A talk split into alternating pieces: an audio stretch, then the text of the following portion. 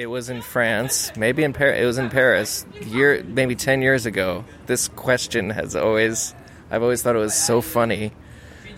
Um, and I was on tour with my other band, Witch, which is more of like heavy stoner rock band. And the guy said, "Your music, it is comedy music, right?"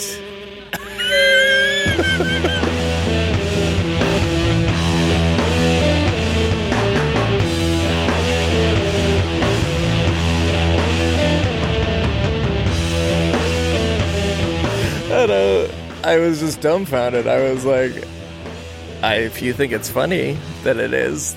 It's not the intention, but the, I just thought that was so funny that he thought it's like, you know, it's like metal, which is silly music. It's a silly genre, but it's supposed to be this dark genre, but it is silly at the same time.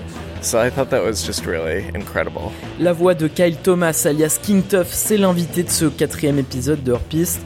Euh, moi, c'est toujours Martin Cadoret. Ça n'a pas changé depuis deux mois. Euh, date du troisième épisode. Bon, les, autres podcasts ont le temps de sortir euh, 50 épisodes depuis. Mais bon, voilà, j'espère que vous m'avez pas oublié. En tout cas, changement de formule ce mois-ci. Euh, on devait faire une balade, mais voilà, le King s'était fait mal dans les escaliers. On devait aussi faire une session acoustique, mais euh, pas de matériel euh, disponible. Alors voilà, euh, une fois n'est pas coutume, dans Hors-Piste, on entendra des vraies chansons pendant cette demi-heure. je fais une exception parce que j'adore cet artiste. En fait, si vous connaissez Ty Segal, King Tuff, c'est un grand copain à lui. tous les deux échangent de groupe régulièrement. Donc, sur le dernier album de King Tuff, c'est Ty Segal qui joue de la batterie. Et à l'inverse, King Tuff joue souvent avec Ty en concert. On va en parler d'ailleurs dans l'épisode. Et comme lui, euh, King Tuff, il a démarré en jouant un rock garage hyper efficace.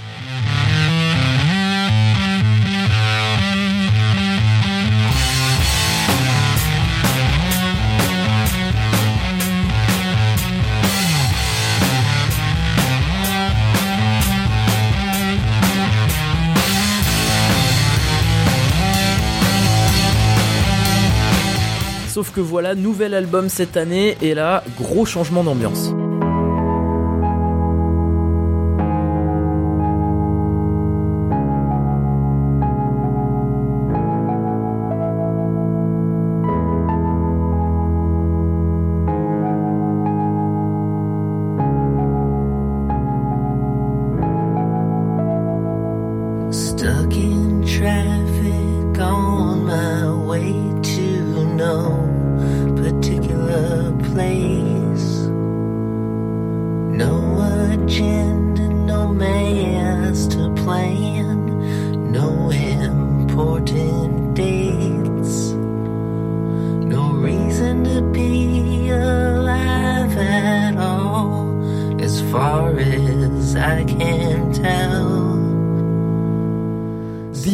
C'est le titre de l'album. L'autre, euh, l'autre lui, euh, le lui plus pop avec un peu plus de groove. Il explore euh, de nouveaux territoires. Et moi, c'est avec cet album que je l'ai découvert. Et au fur et à mesure de mes recherches, j'ai compris que ce nouveau disque, c'était un vrai tournant, un moyen pour lui d'exprimer tout ce qu'il avait enterré en devenant King Tuff ce personnage un peu extravagant avec des, chemises flashy, plein de badges sur sa veste et toujours une espèce de, de casquette, euh, voilà, un, un, personnage hyper rock'n'roll. Euh, donc King Tuff là, il vient de sortir son quatrième album en 10 ans, euh, un album pour lequel il a changé sa manière de travailler. Yeah, well, I grew up recording myself, uh, you know, on the four track in my basement, and I really used that as a writing tool. Um, and then over the years, I started working with producers and things like that, and kind of got further away from that. And I think kind of some of the writing suffered because of that because I wasn't spending as much time on the songs and I wasn't going into my own world as much. So I knew I had to get back into doing that. So I put together my studio and instantly it felt like going home, you know, uh, and I was able to just spend hours experimenting and just discovering just letting the songs go where they wanted to go uh, and not trying to make them any one kind of thing. because that's what you try to did. I saw for your record before, like you, you, you were telling yourself, okay, I have to do like some rocky stuff. So you went that way and didn't please you. Yeah, it just uh, at the time it felt exciting to make a a rock, a full on rock album, and it was fun to play that music live. But it didn't really feel like my art in the end. It didn't feel as inspired uh, when I was making it. I've always been into different kinds of music and written different kinds of music. It's just I didn't really show it before. I didn't show as much of my different influences before. So now with the new record, I'm kind of showing more of my different uh, influences. I, I personally like imperfections in things. If if something, I mean, I think that that's like, I think the the key is to capture freedom, you know, and and usually within the freedom there's there's some things that aren't perfect. Um, so I think that is kind of the key, and that that goes with the child-like aspect is because children are the most free people there there are, and they don't care if something is perfect or not. So to me, that's that's what I'm talking about with that. Um, and yeah, it is. It's hard nowadays with computers and stuff like that to not want to make everything perfect.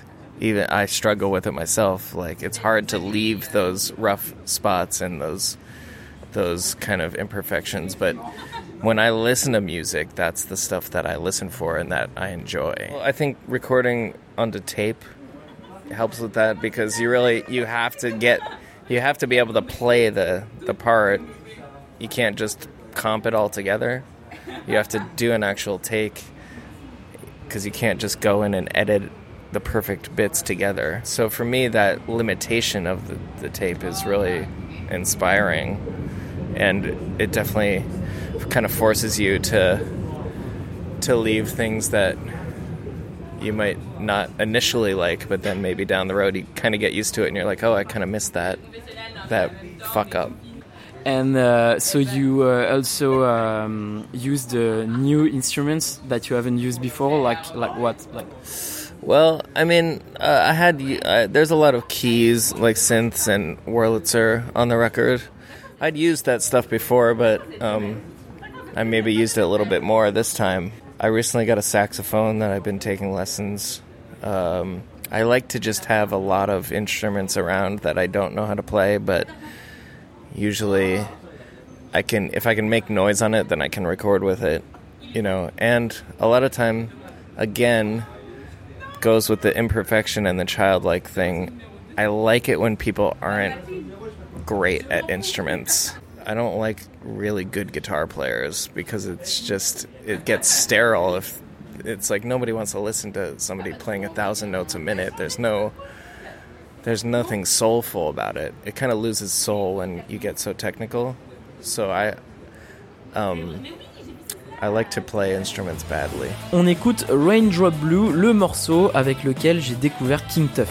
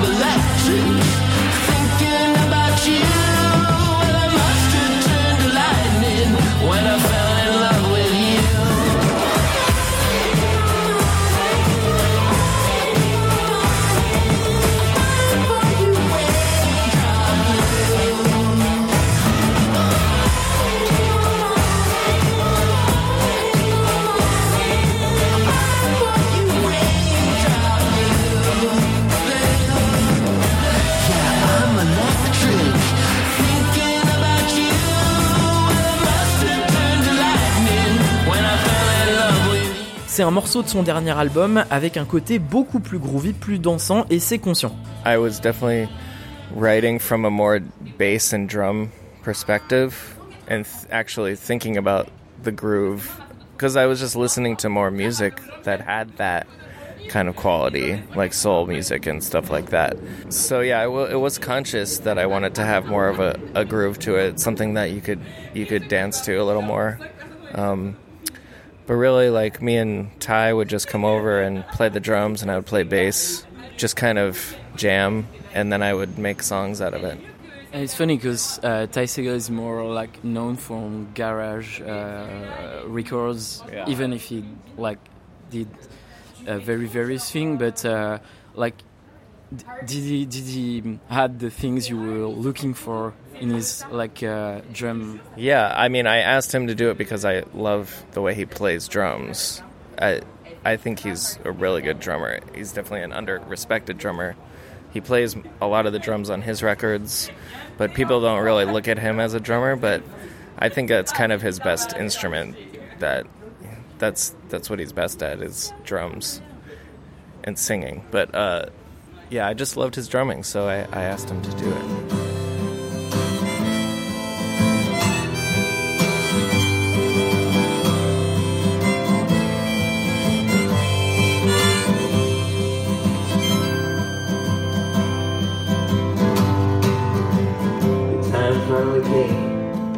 To abandon my name.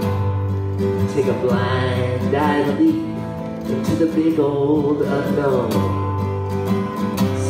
They're gonna find me like a wild Santa Claus in a tin foil hat, talking on a disconnected telephone. But I got my crown and I got my sacred cow.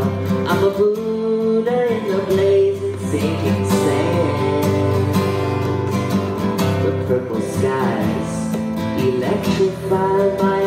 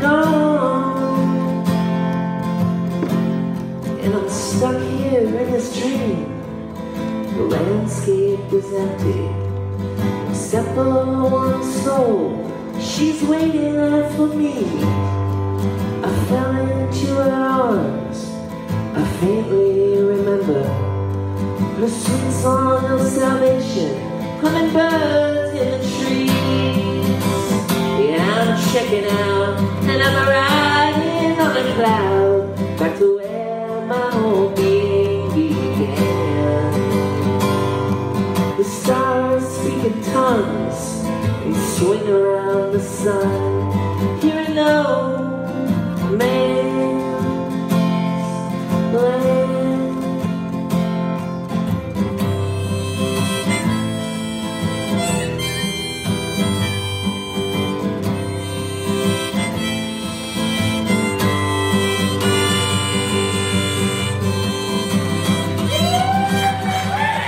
Changement d'ambiance, ça c'est une première version de No Man's Land qui figure aussi sur ce dernier album The Other.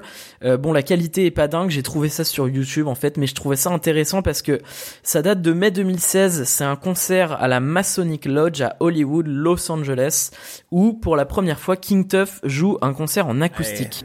Ty Siegel asked me to do the shows with him. He was doing a few acoustic shows, and he just asked me and another friend of ours to also play solo sets. And I was reluctant, but I said yes because I knew that it would help me. So I forced myself to do it. I because I was very scared to play solo because I hadn't really done that before. It's so exposed, and you can't really hide behind loud guitars or anything like that. And then I, I went and did a whole tour, solo tour, because I liked doing it so much. It really helped me in my confidence and stuff like that. And can you like describe me how you were feeling that night? Was it like in uh, was it in California? Yeah, it was at this really great venue in Hollywood, uh, at the Hollywood Forever Cemetery, which is a big cemetery where a lot of like some of the Ramones are buried there. It's a, you know, um, there's a Masonic temple in there, and they do shows, and it's a beautiful space and they had these thrones up on the stage, which were left over from the Masonic days. And I insisted on sitting in the giant throne, so I felt good in the throne. It definitely was a really nice atmosphere to to do those shows in. It felt intimate, um, which is not something you always you always get playing festivals and stuff like that. I like a much smaller space to play in. It definitely helped me start writing again because I was forced to play these shows and I didn't really have songs that could work in that environment. I think uh, if you have a song that you can play with just one instrument and it's still engaging and, and good, then you can do when it comes time to record a bigger version of it, you can do whatever you want with the arrangement and you'll still know that the, it's a good song. Un autre morceau du dernier album maintenant, Psycho Star.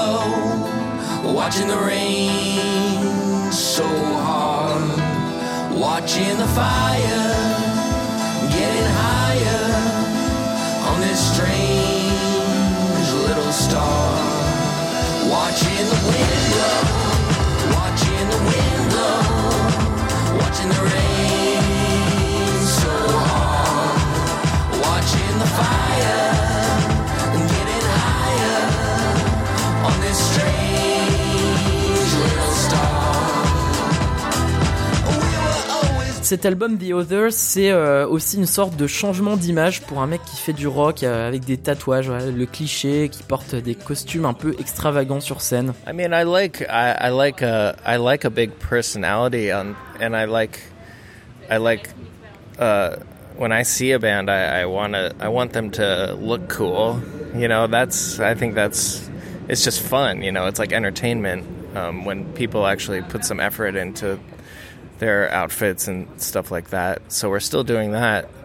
It's just like I think I got connected to this party animal type of drug type drinking guy that I never really was.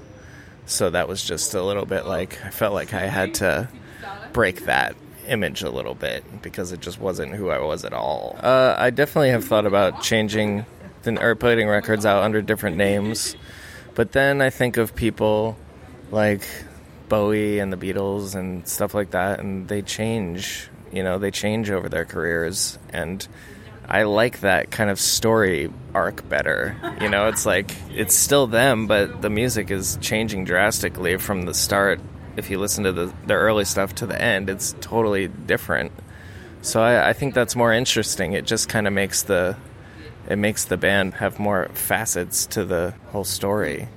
But there must have been like uh, one one point where uh, you had to think about how uh, like tie the old songs to the new one, like with which energy, which uh, like what's what's the story that unites the old songs. And the, I guess it would just be my voice.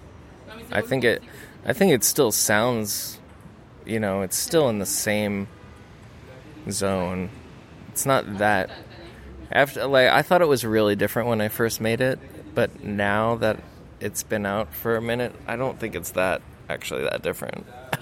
and now playing these songs live with the old songs, it they make sense together. It's not like it's not like two different bands playing that it works together. So I, I, I think and and lyrically, there's things that continue throughout, um, and just the voice I think connects it all together.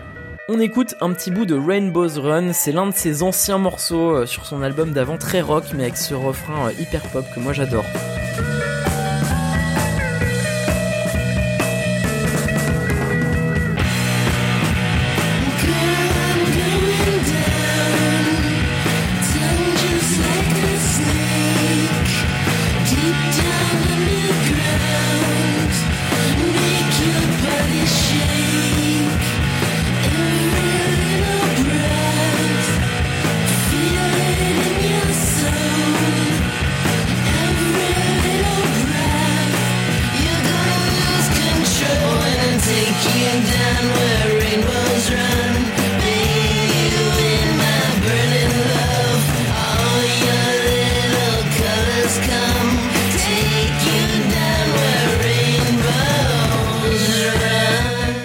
Tuff a réussi à se retrouver un peu artistiquement, à unir un peu son yin et son yang. Sauf qu'il y a un autre truc qui le bouffe un peu, comme nous tous en fait, je pense. Euh, c'est les smartphones. I'm still totally uh, distracted by it, you know. And that, you know, that song on the record, "Circuits in the Sand," is about that. Show me the way back to good old days when we were all led butterflies and all we did was have been numbed. We can't enjoy the taste. Cause everyone's been digitized, but no one will be saved. The artist and the athlete. um, and I didn't. I don't necessarily even like. It felt a little. It feels weird to write a song about that because you feel like you're like complaining or whining about something, but I just couldn't ignore how much it was taking over my life. You know, so I have to write about things that are happening in my life. So it's just hard to ignore how much it's affected my creativity, and still I can't get away from it. So how, how did you do for your new record? You just uh, turn turn it off, like throw it away for one day, or No, I was I looked at it the entire time still. I mean, I probably would have done it a lot quicker if I didn't have it. But if I'm really working on something and if I'm really into it, I won't look at it, you know. I'll forget about it. But it's still always there in the other room and then you like take a break and you look at it and you check it and you're like, "Okay, I'm not actually getting anything out of this."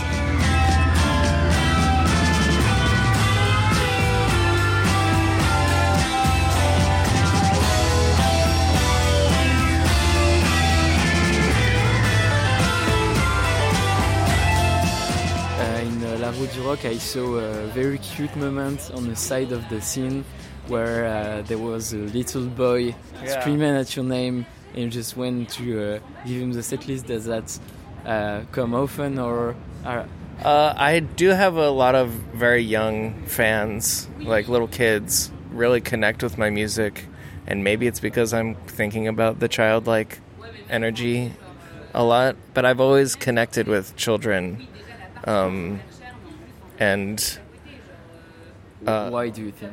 I don't know. I think we have the sort of same mischievous uh, glimmer in our eyes. They usually, when kids see me, they look in my eyes, and then they can tell I'm on their side, and that we're, we can uh, go on an adventure or, or you know have fun. Um, but yeah, I have a lot of young fans, and that always makes me feel really good to meet them, and um, because I know if I if the kids like it, then then I'm connecting to that that that pure spirit. I do think that people are kind of born who they are. You know, I think your personality is intact from birth, and the things that you like are just kind of natural, come natural. I like the same things that I liked when I was a kid. I mean, I know a lot about a lot more stuff now, but I still like the stuff that I liked when I was a kid, and those early records that I had still I still love them. Some Stevie Wonder records. I had uh, the Bangles, uh, Manic Monday. I really loved uh, Starship. We built the city on rock and roll. Lionel Richie dancing on the ceiling. Lionel Richie, I mean, it was the Wonder. early '80s, so this was the stuff that was that I my parents gave me. You know, George Harrison got my mind set on you. I had all that stuff. My mind set on you. I got my mind set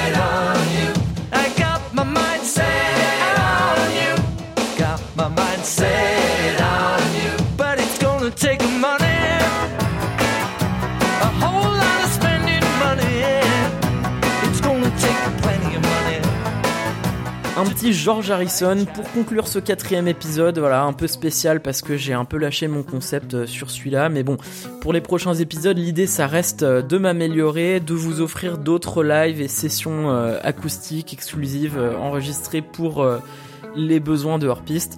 En attendant, je vous invite à mettre des étoiles au podcast sur iTunes, à voter pour moi sur Podcast Addict et sur toutes les autres plateformes de podcast euh, qui émergent euh, un peu partout en ce moment. D'ailleurs, ça fait plaisir à voir hein, les Ocha, les Echo. Et voilà, et moi je vous dis euh, à dans un mois pour un cinquième épisode. Salut